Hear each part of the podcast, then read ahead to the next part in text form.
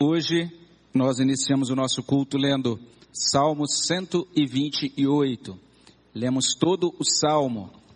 Eu convido você a abrir a sua Bíblia mais uma vez, nesse mesmo salmo. Salmo de número 128.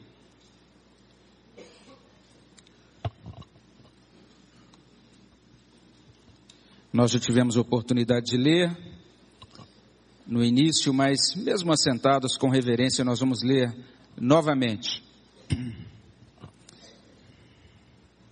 Eu preciso que os nossos irmãos ativem o, o segundo monitor aqui. Obrigado. Salmo de número 128.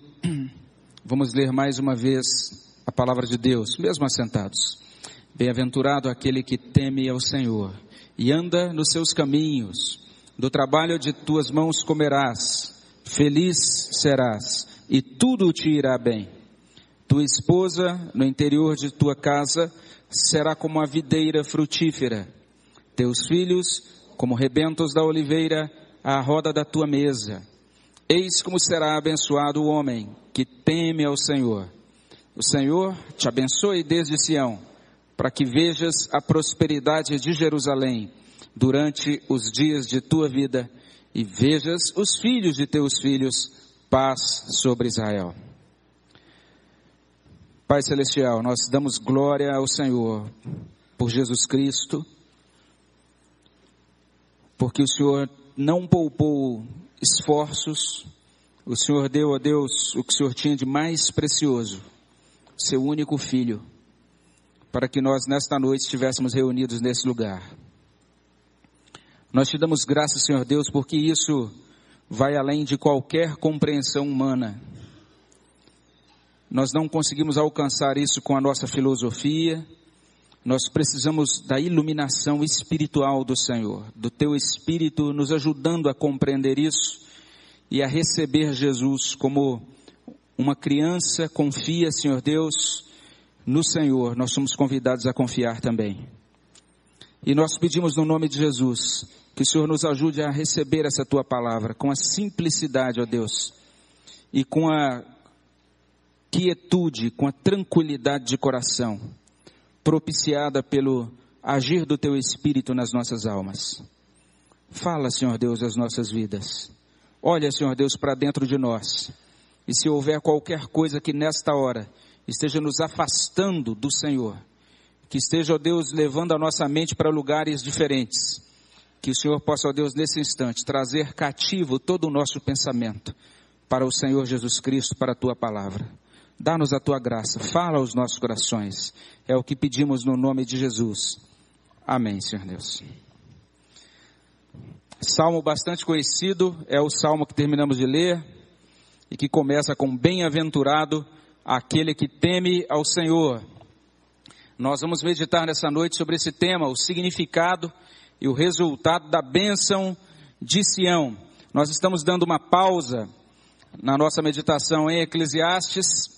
Deveremos retornar a esta, a, a, a aquele livro no mês, no mês que vem, no mês de março.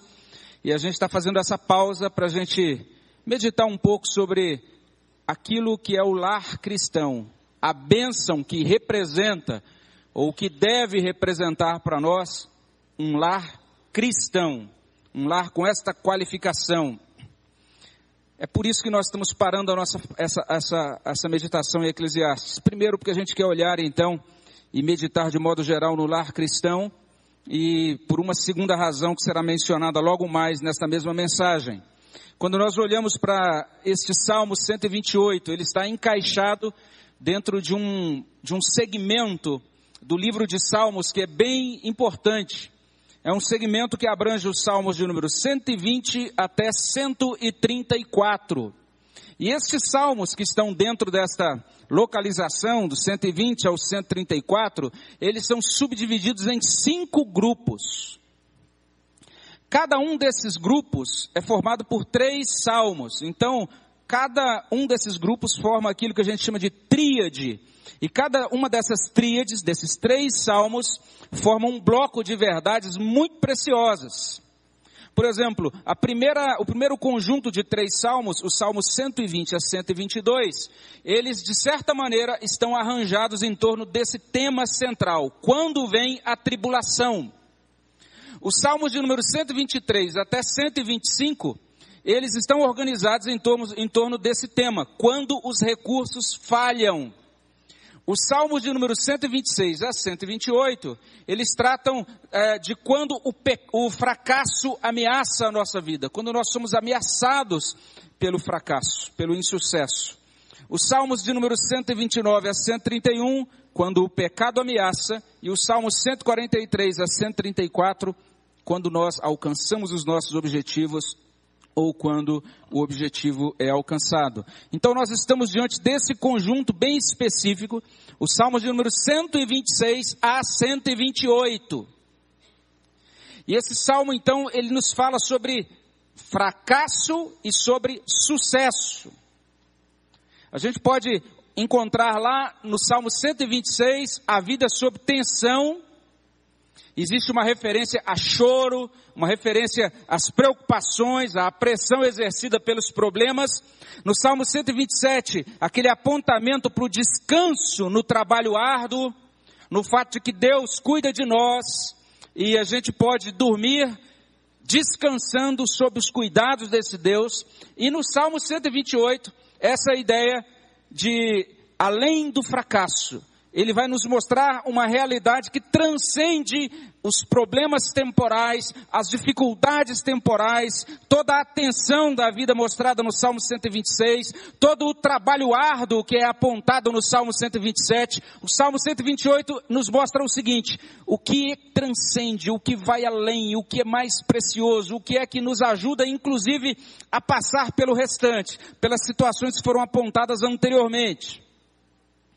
Salmo 128, ele é valiosíssimo. E vale a pena depois você parar para atentar para as analogias que são usadas nesse salmo. Você pensar o que, que significa, por exemplo, a esposa sendo destacada, sendo apontada como ela é apontada nesse salmo, como videira frutífera. O que significa esses filhos sendo sugeridos aqui como rebentos de oliveira. Estude isso depois. Veja isso com calma. Aprofunde-se nesse salmo, medite nele com cuidado. Vale a pena você observar tudo aquilo que é apresentado por esse salmo. Nesta noite, nós vamos olhar esse salmo destacando duas coisas. Você vai perceber o quanto essas coisas são simples, mas precisam ser destacadas. Porque nós temos uma natureza que tem essa tendência de complicar aquilo que é simples e de sair então daquele caminho muito tranquilo da obediência simples para começar a envolver-se em sofisticações que de fato nos afastam da simplicidade do Evangelho. Quais são as duas coisas apresentadas nesse Salmo 128? A primeira delas é a família. Observe bem, bem-aventurado aquele que teme ao Senhor e anda nos seus caminhos. E a partir daí ele começa a dizer: do trabalho de tuas mãos comerás, feliz serás, tudo te irá bem. Agora ele abre um pouco mais o leque explicando o que é isso, que felicidade é essa, o que é esta, ah, que, que benefícios são esses, de que modo a vida desse indivíduo vai bem. E ele explica isso a partir do verso 3. Tua esposa no interior de tua casa será como uma videira frutífera, teus filhos como rebentos da oliveira à roda da tua mesa. Eis como será abençoado o homem que teme ao Senhor. Esse salmo nos coloca diante da ideia do verdadeiro sucesso, da verdadeira bem-aventurança. Qual é a sua ideia de sucesso? O que é que você persegue o que você idealiza como sucesso. Salmo 128 nos apresenta a família.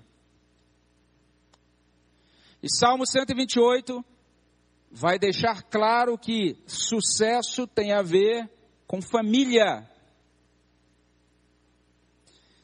Isso é simples, é óbvio, como eu falei agora há pouco. Mas a gente precisa voltar a essas coisas óbvias essas coisas simples. Porque hoje nós não estamos tendo facilidade para responder algumas perguntas que são muito simples. Por exemplo, se a gente perguntar assim: o que é família?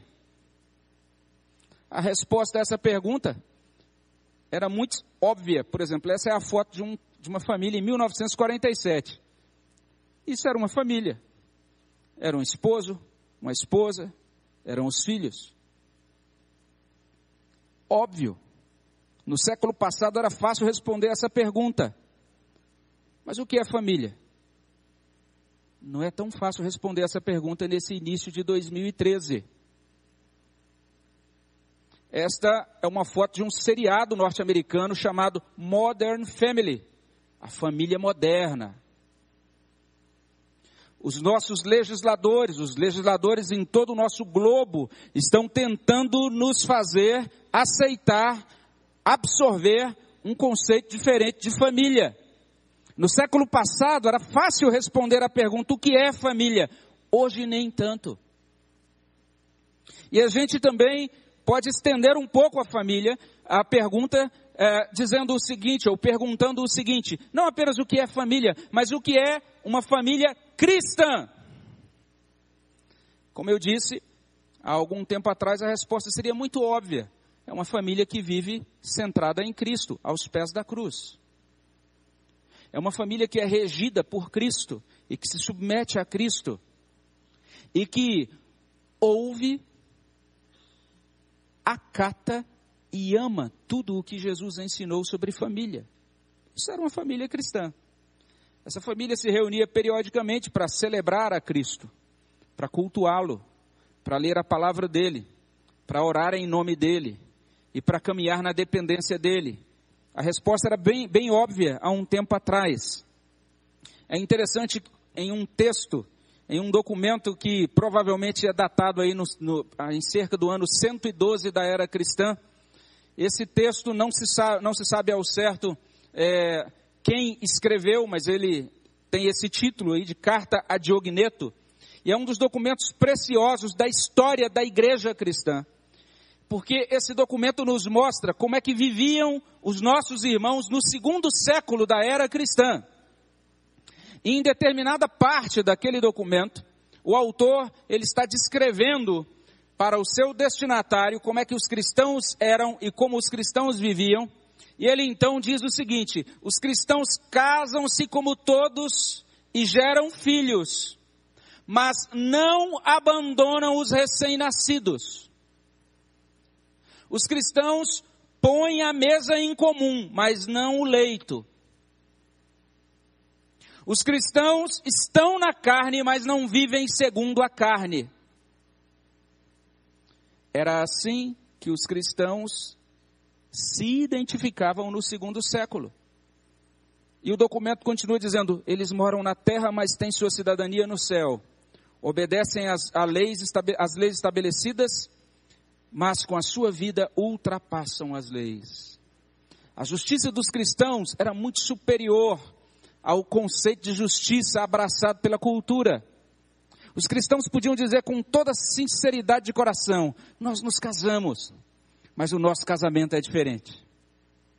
Naquela cultura de promiscuidade do século I, início do século II, os cristãos podiam dizer: nós não compartilhamos o leito, nós guardamos santidade no nosso casamento. Nossa família é uma família diferente. O que é uma família cristã? Essa resposta seria óbvia há tempos atrás, mas nos dias atuais tem tido, tem havido pouca diferença entre a família cristã e a família não cristã. E algumas pessoas têm até dito isso. Olha, mas dentro da igreja a gente percebe falhas muito drásticas, muito comuns. Falhas que a gente observa lá fora e que vão sendo reproduzidas dentro da igreja. O que é uma família cristã? A resposta certamente é óbvia, mas nem sempre a nossa prática, o modo como nós vivemos em família confirma isso. E a gente percebe dentro do seio das famílias cristãs, problemas muito comuns às famílias não cristãs, inclusive separação.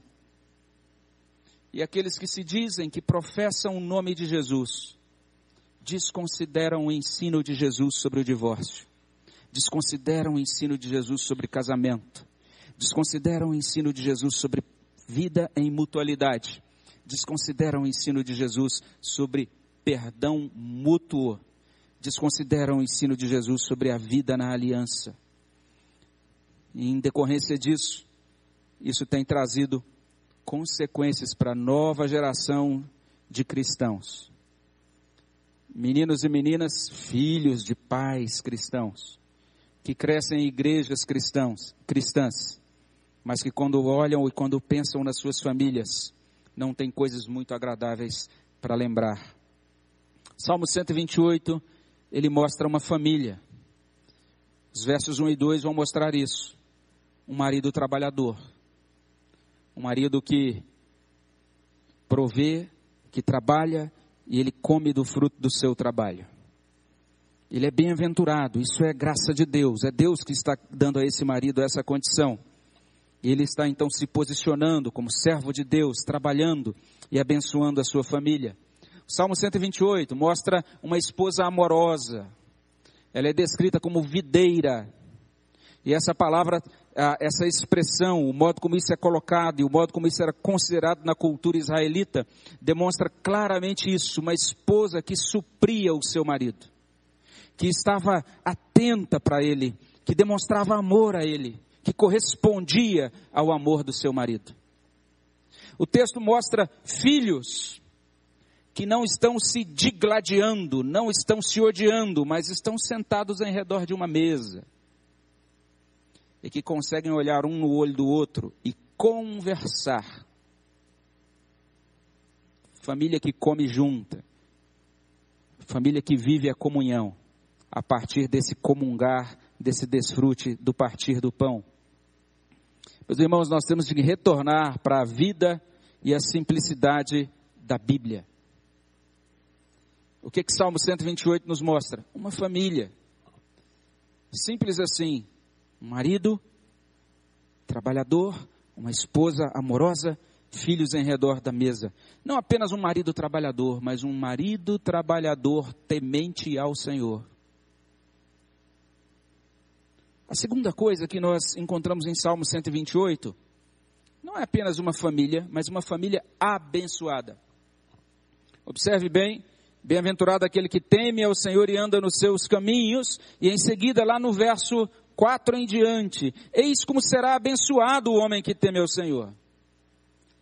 E aí nós temos essa, essa, essa parte final bem conhecida, o Senhor te abençoe desde Sião, para que vejas a prosperidade de Jerusalém durante os dias de tua vida e vejas os filhos de teus filhos, paz sobre Israel. Então a gente tem aqui uma bênção pronunciada e a sua fonte apontada. A família cristã é distinta, é diferente. Se você tem acolhido a ideia de que sua família é igual às outras ou pior do que as outras, e se você tem achado que isso é normal, você precisa começar a orar a Deus, e você precisa começar a conversar dentro da sua família, e começar a chamar a atenção dos seus familiares. Nós não somos qualquer família, nós somos uma família distinta, uma família cristã porque a gente tem perdido essa distinção da bênção do Senhor nas nossas famílias, a gente tem se equiparado e, na verdade, muitas vezes se colocado em um padrão de vivência, de relacionamentos, de comportamento muito inferior, às vezes, ao padrão daqueles que não são cristãos. Que é uma família cristã? É uma família abençoada. Qual é a fonte dessa bênção? De onde vem a bênção da família cristã? O salmo é bastante claro. Verso 5: O Senhor te abençoe. E o que diz o, iníciozinho, a partir desse ponto? O Senhor te abençoe. E o que diz mais? Desde Sião. Preste atenção. A fonte da bênção da família está em Sião. E a gente precisa entender qual é o significado dessa bênção de Sião. Observe, Sião é o lugar da promessa messiânica. Sião é o lugar que, de acordo com o Antigo Testamento, seria a origem onde seria constituído o rei sobre toda a terra, onde seria estabelecido o reinado de Cristo, o reinado do Messias. Salmos 2, 6 traz assim: Eu, porém, constituí o meu rei sobre o meu santo monte Sião. Era onde estaria o Salvador, o Redentor, o Rei, o Senhor Jesus Cristo. É de lá que vem a bênção da família. Observe bem que Sião é o lugar da manifestação de Deus. Lá em Salmos, verso 50, verso 2, capítulo 50, verso 2. Vamos ler juntos, está aí no slide. Vamos ler juntos? Desde Sião, excelência de formosura, resplandece Deus. É lá em Sião que Deus resplandece. É lá em Sião que Deus se manifesta. E é desta manifestação de Deus que vem a bênção sobre a família. Mas não é só isso. Sião é o lugar da consumação. Olha só essa profecia de Zacarias. Assim diz o Senhor: Voltarei para Sião, habitarei no meio de Jerusalém. Jerusalém chamar-se-á cidade fiel, o monte do Senhor dos Exércitos, Monte Santo. Nós interpretamos isso de duas maneiras. Isso já aconteceu de certa forma com a vinda de Cristo, quando Cristo manifestou-se na cidade de Jerusalém, como ele revelou, quando ele revelou-se pela primeira vez aos homens, quando ele estabeleceu a sua igreja, mas isso acontecerá ainda na volta dele. O Apocalipse vai dizer literalmente isso, que Cristo descerá nas proximidades de Jerusalém, e ele vai manifestar a sua glória, estabelecer o seu governo ali. O lugar da consumação. É de lá que vem a bênção. Hoje nós paramos para meditar rapidamente sobre isso de manhã, que nós somos norteados pelo descanso, nós somos norteados pela consumação, nós somos norteados por, por esse, por esse é, fechamento das cortinas, quando tudo terminará e Deus estabelecerá o seu reino e nós estaremos iniciando então uma nova fase, glorificada com o nosso Redentor. É daí que vem a bênção da família. Sião é o lugar da aliança, porque quem promete é o Senhor. Veja na sua Bíblia, você vai encontrar aí o Senhor com letra maiúscula, ou talvez em versalete, você vai perceber que nestas ocasiões em que Deus ou o Senhor é escrito dessa maneira, nós temos o nome de Deus que é o nome de Deus pactual, o nome de Deus na aliança. É o nome que Deus revela quando Ele está vinculado aos que creem nele por meio de uma aliança indissolúvel. É o Deus que fez aliança conosco. É na aliança desse Deus, estabelecida em Sião, é desta aliança que vem a bênção para a nossa família. E aí a gente precisa chegar à conclusão lógica, ao desdobramento lógico disso é que o salmista olhava para esta promessa como algo ainda não realizado, mas nós olhamos para essa promessa da perspectiva da redenção e entendemos que Sião, todas essas imagens ligadas a Sião, todas essas promessas ligadas a Jerusalém, elas estão profundamente realizadas, concluídas, estabelecidas e firmadas na pessoa e na obra de Jesus Cristo. E a gente observa então essa relação Jerusalém, Israel. E no Novo Testamento, Israel sendo a igreja. Quando Paulo começa a sua carta aos Gálatas, no capítulo 1, verso 16, ele fala um pouco sobre isso. Porque ele começa aquela carta e ele está descrevendo para cristãos que estavam, de certa maneira, enfrentando um problema com uma doutrina errada pregada por um grupo chamado de judaizantes, que diziam-se superiores aos cristãos. E ele escreve, então, desta maneira. Paulo, escrevendo aos Gálatas, ele vai dizer assim: observe bem, Gálatas capítulo 1. Ele vai dizer assim: que aquela igreja era o cumprimento das promessas de Deus a Israel. Eu coloquei aqui capítulo 1, verso 16, mas não é esta referência, irmãos. Eu peço desculpas aos irmãos. O nosso slide aqui está confuso. 1,6. Observe bem, então, Gálatas 1,6, eu agradeço. Olha bem o que está escrito aí. Gálatas 1,6. Vejamos se é aqui. Não, não é. Mas lembrarei da passagem até, daqui, até o final da nossa mensagem. Mas Paulo vai chamar o povo de Deus aqui da Galácia, os crentes daquele tempo, ele vai dizer: vocês são o Israel de Deus. Eu cumprimento vocês como o Israel de Deus. E nós vamos, é, eu vou tentar me lembrar até o final da nossa mensagem. Me desculpem pela referência errada. Mas observe lá em Efésios capítulo 2, verso 2, verso 12. Ali Paulo vai dizer assim aos cristãos efésios que no passado eles eram estranhos à família de Israel. Eles eram estranhos à aliança, mas agora eles haviam sido tornados um só, família de Deus, co-participantes daquela aliança, daquelas promessas feitas então ao Israel do Antigo Testamento. Todo o argumento de Hebreus capítulo 8, a partir do verso do capítulo do capítulo 8, a partir do verso 8 até 13, basicamente se resume nisso, de que lá no passado Deus prometeu a Israel uma nova aliança. E o autor de Hebreus vai dizer isso, que esta aliança agora se cumpre em Cristo e se cumpre na igreja. Esse é o grande argumento do autor de Hebreus, capítulo 8, de 8 a 13. Mas um dos textos bem belos do, do Novo Testamento sobre isso é Apocalipse 14, 1. Leia comigo Apocalipse capítulo 14 e veja o versículo 1. Olha só que beleza de descrição que João então faz, inspirado pelo Espírito Santo do povo de Deus. Ele está descrevendo o povo de Deus aqui. Eu convido você a ler Apocalipse 14, verso 1. Leia comigo, por gentileza. Olhei e eis o cordeiro em pé sobre o monte Sião, e com ele 144 mil, tendo na fronte escrito o seu nome e o nome do seu pai. O cordeiro de Deus sobre o monte Sião com a igreja.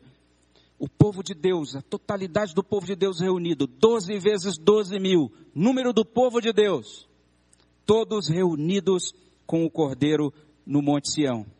E Apocalipse fecha de forma muito bela lá no capítulo 21. Veja bem o que está escrito lá. Apocalipse 21. E veja bem a maneira maravilhosa como é descrita a consumação dos tempos. Vi novo céu e nova terra. Apocalipse 21. O primeiro céu e a primeira terra passaram, o mar já não existe.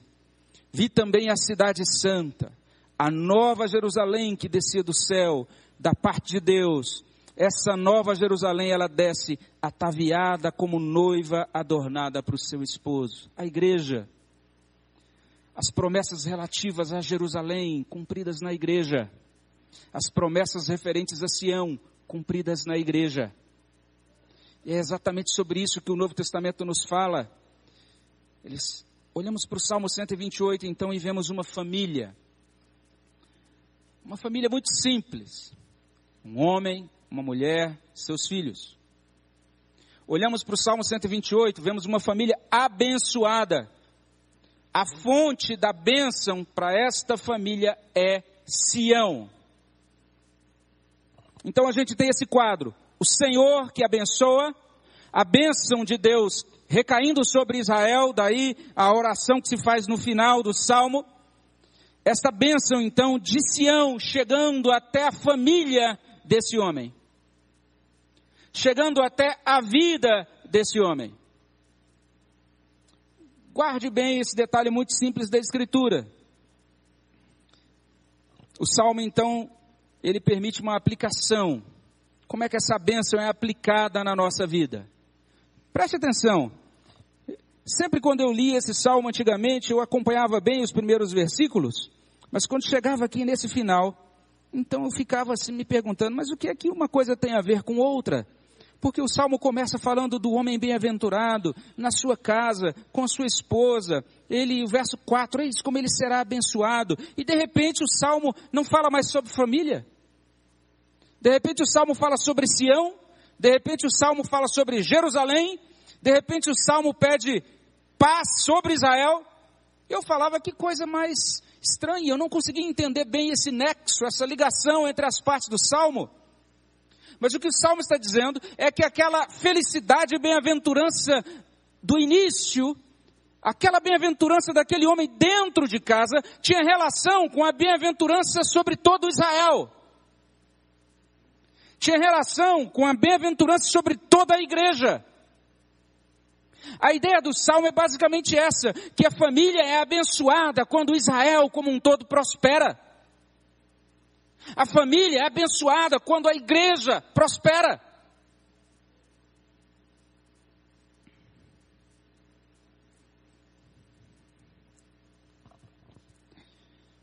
Eu quero convidar você a pensar sobre isso.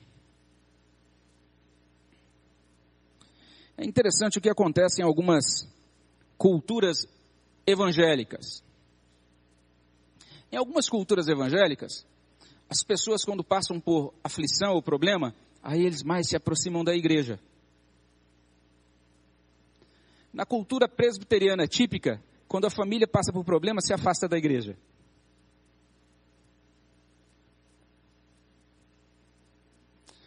você vai perceber uma coisa bem interessante. É que o Salmo 128 diz que nós somos abençoados e a fonte dessa bênção é Sião. E nós podemos identificar aqui, espero que ah, você esteja certo disso, que esta figura de Sião, ela é realizada na igreja. Então, se eu preciso de bênçãos para minha família, eu preciso entender que essa bênção fluirá e chegará até o meu lar, chegará até a minha casa, na medida em que eu participo da comunhão dos irmãos. Eu vivo a igreja. E é, é a igreja mesmo. Você pode olhar aí para frente, para trás, olhar para os seus irmãos aí do seu lado, esses irmãos que estão aí mesmo. Não há nenhum super santo entre eles, não há ninguém perfeito entre nós. Não há nenhuma família aqui isenta de problemas, que seja 100%, 100 isenta de dificuldades ou de pecados. Não há nenhum de nós aqui que seja blindado contra o inimigo de tal maneira que nós sejamos, andemos e, e, e caminhemos como heróis. Todos nós, cristãos, somente pela graça. Todos nós caminhando buscando santidade, mas conscientes de que falhamos. É esse irmão mesmo que está do seu lado. É essa pessoa aí. É essa que está na sua frente. É essa que faz parte desse grupo reunido aqui nesta noite. A bênção de Deus sobre a sua família, a bênção de Deus sobre a sua vida individual, é dada por meio desse grupo aqui reunido. Não reclame dos problemas da sua família se você não se preocupa com esta igreja. Se você não ora para que haja prosperidade nessa igreja. Porque a família é abençoada quando a igreja prospera. Família que não ama a igreja é uma família capenga, fraca problemática, que vai estar sempre recorrendo ao drive, a, a, a, ao disque pastor. Pastor vem aqui de madrugada, de, de manhã à noite e tal, sempre um atendimento domiciliar, mas eles não vêm e não participam do dia a dia da igreja. Querem uma espécie de pastoreio drive-thru, de uma entrega de bênção ou de ajuda ou de suporte, mas sem participar, sem ter compromisso com a prosperidade de Sião. Esta família, esse homem, ele orava por isso. Ele queria ver a prosperidade de Jerusalém. Ele anelava, ansiava, desejava paz sobre Israel. Pense um pouco no modo como você tem considerado a igreja. A igreja de Jesus. Comece a amar esse povo comece a amar a igreja. Calvino ele disse o seguinte, que esse texto nos incentiva ao dever não somente de buscarmos o nosso bem-estar pessoal ou de nos dedicarmos a interesses peculiares, mas o Salmo 128, ele nos incentiva ao dever de termos como principal desejo ver a igreja de Deus numa condição próspera. Sabe o que eu tenho visto ao longo dos meus quase 30 anos de liderança de igreja? Normalmente as famílias que não amam a igreja definham.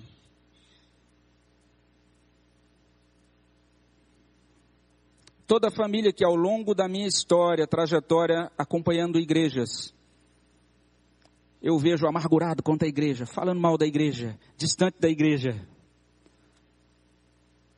Com raras exceções, as exceções daqueles casos em que as pessoas caíram em si e passaram a amar a igreja mas com raras exceções, essas famílias são pulverizadas. Isso não é maldição. Não é nada disso. É só a ausência de bênção. Porque a bênção provém de Sião. A bênção está na igreja. Existem dois erros que são muito comuns quanto à igreja, irmãos. Um é o fanatismo. A gente vê isso muito. Pessoas que se dedicam à, igreja e às vezes podem dedicar-se até o ponto de serem é, negligentes com as suas famílias. Elas podem se tornar aqueles cristãos que a gente chama de cristãos é, fanáticos, aquela, aqueles indivíduos que se preocupam tanto com a, o dia a dia, o ativismo da religião, e se esquecem das coisas básicas, de ter tempo com seus familiares, de demonstrar afeto, de terem tempos para divertir-se, de passarem momentos familiares juntos, de passear, de ter momentos agradáveis em família. Esse cristão ele pode se tornar tão ligado à igreja ao ponto dele desconsiderar totalmente sua, os seus deveres mais básicos familiares. Isso é fanatismo. Não é isso que a Bíblia recomenda. Mas existe uma outra perspectiva que não é tão, não é menos grave, que é a indiferença. É quando a gente entende assim, ah, eu, eu vou na igreja e tudo bem, tem uma relação jóia com a igreja, mas a gente de fato não tem o nosso coração na prosperidade de Sião.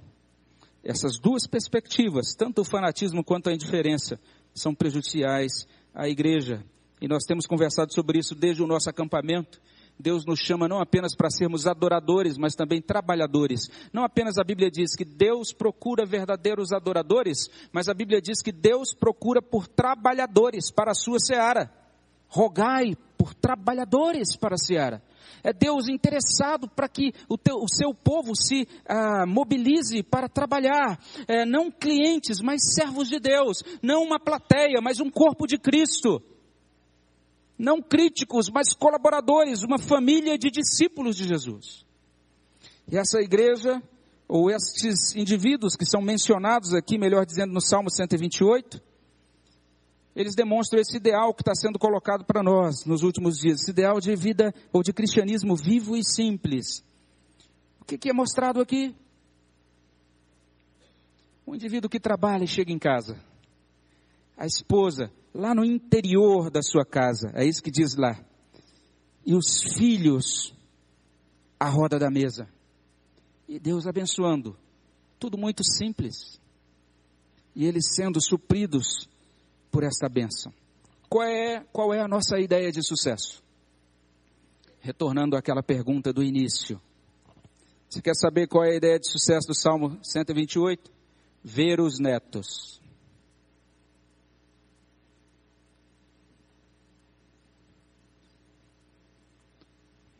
O Senhor te abençoe desde Sião, para que vejas a prosperidade de Jerusalém durante os dias de tua vida e vejas os filhos de teus filhos. Paz sobre Israel. A grande bênção de Deus é terminar a vida com a família inteira. Então eu preciso rever os meus conceitos de família se eles destoam do Salmo 128. Eu preciso rever as minhas metas de sucesso, se elas destoam dessas metas da palavra de Deus. Como eu disse no início, coisas óbvias, simples, mas que a gente precisa relembrar. A gente pode concluir. E esse salmo, então, ele nos traz um convite a abraçar a família nos termos da palavra de Deus. Ele nos apresenta algo muito belo, uma família. Você precisa entender que Deus provavelmente te deu algo muito belo, a sua família. E se você, por diversas situações, talvez não desfrute de uma família mais ampla, mas Deus te deu algo muito belo, que é a família de Deus aqui. E aqui você tem irmãos e irmãs uma grande bênção. Isto é dádiva é sinal da bênção de Deus. Nós precisamos abraçar essa ideia simples, bíblica, pactual, essa ideia cristã de família. A minha família não é qualquer família, você precisa reconhecer isso diante de Deus e afirmar isso diante de Deus. Filho, valorize os seus pais. Pais, valorizem os seus filhos. Cônjuges, valorizem uns aos outros. Irmãos, valorizem uns aos outros. Porque a família que Deus deu a vocês é família dele. Isso tem valor, isso é precioso. Essa é a primeira razão pela qual a gente está dando essa pausa em Eclesiastes, para falarmos sobre essas coisas tão preciosas sobre família. A segunda razão pela qual nós estamos dando essa pausa em Eclesiastes é que eu tive que aproveitar. A gente sempre prega pensando no calendário eclesiástico, né? Quais são as datas comemorativas? Isso é algo importante quando a gente planeja pregações. Mas também, nesta ocasião, nós temos uma data que é importante para nós, para nossa igreja como família. A gente está aqui agradecendo a Deus porque Deus concedeu 50 anos de casados ao presbítero Paulo e à Vailde. E a gente fica muito feliz por isso. Não é que o nosso culto hoje esteja sendo em torno do presbítero Paulo da Vailde, não é isso. Mas é que de maneira viva e simples eles disseram isso. Pastor, será que pode incluir no finalzinho do culto uma oração, um momento para a gente reafirmar os nossos compromissos e a gente pedir a bênção de, de Deus sobre nós para os próximos 50 anos? Então a gente vai fazer isso. E você pode fazer isso também em qualquer momento da vida da igreja, você pode chegar, pastor, olha, eu gostaria de fosse mencionado no culto, fosse orado agradecendo por uma bênção que recebi. Entenda que isso é possível. Apesar de termos a liturgia impressa, isso não significa que somos uma igreja rígida, engessada. Você, como crente, pode pedir que a gente agradeça a Deus pelas coisas que Deus tem realizado na sua vida. E foi isso que fez, o que fizeram o presbítero Paulo e a nossa irmã Vailde. Então nós estamos aqui hoje querendo louvar a Deus porque eles puderam caminhar então durante 50 anos vivendo essa, esse desafio de ser família cristã. Como eu disse, família cristã, de gente normal, que passa por lutas, por dificuldades. Família que não é perfeita, que não é uma família blindada, uma família é, de super crentes, mas uma família que entende que caminha pela graça, que é sustentada pela graça de Deus. E é isso que nos motiva nessa noite a dar graças a Deus. Ver irmãos que completaram esse, esse trajeto, chegaram até aqui e que continuam dizendo: queremos renovar os nossos votos, queremos continuar caminhando debaixo da bênção de Deus. É por isso que daqui a pouquinho nós vamos orar, não apenas por eles, não apenas pela família do presbítero Paulo e da irmã Vailde, mas também por nossas famílias como um todo. Vamos orar ao nosso Deus nesse momento. Senhor, te agradecemos pela tua palavra e pedimos que o Senhor nos ajude a continuar louvando o teu nome e que cada parte desse culto, ó Deus, seja agradável ao teu coração e que nossas famílias, ó Deus, possam ser alcançadas por esta bênção poderosa do Senhor que vem de Sião. É o que suplicamos e agradecemos no nome de Jesus. Amém.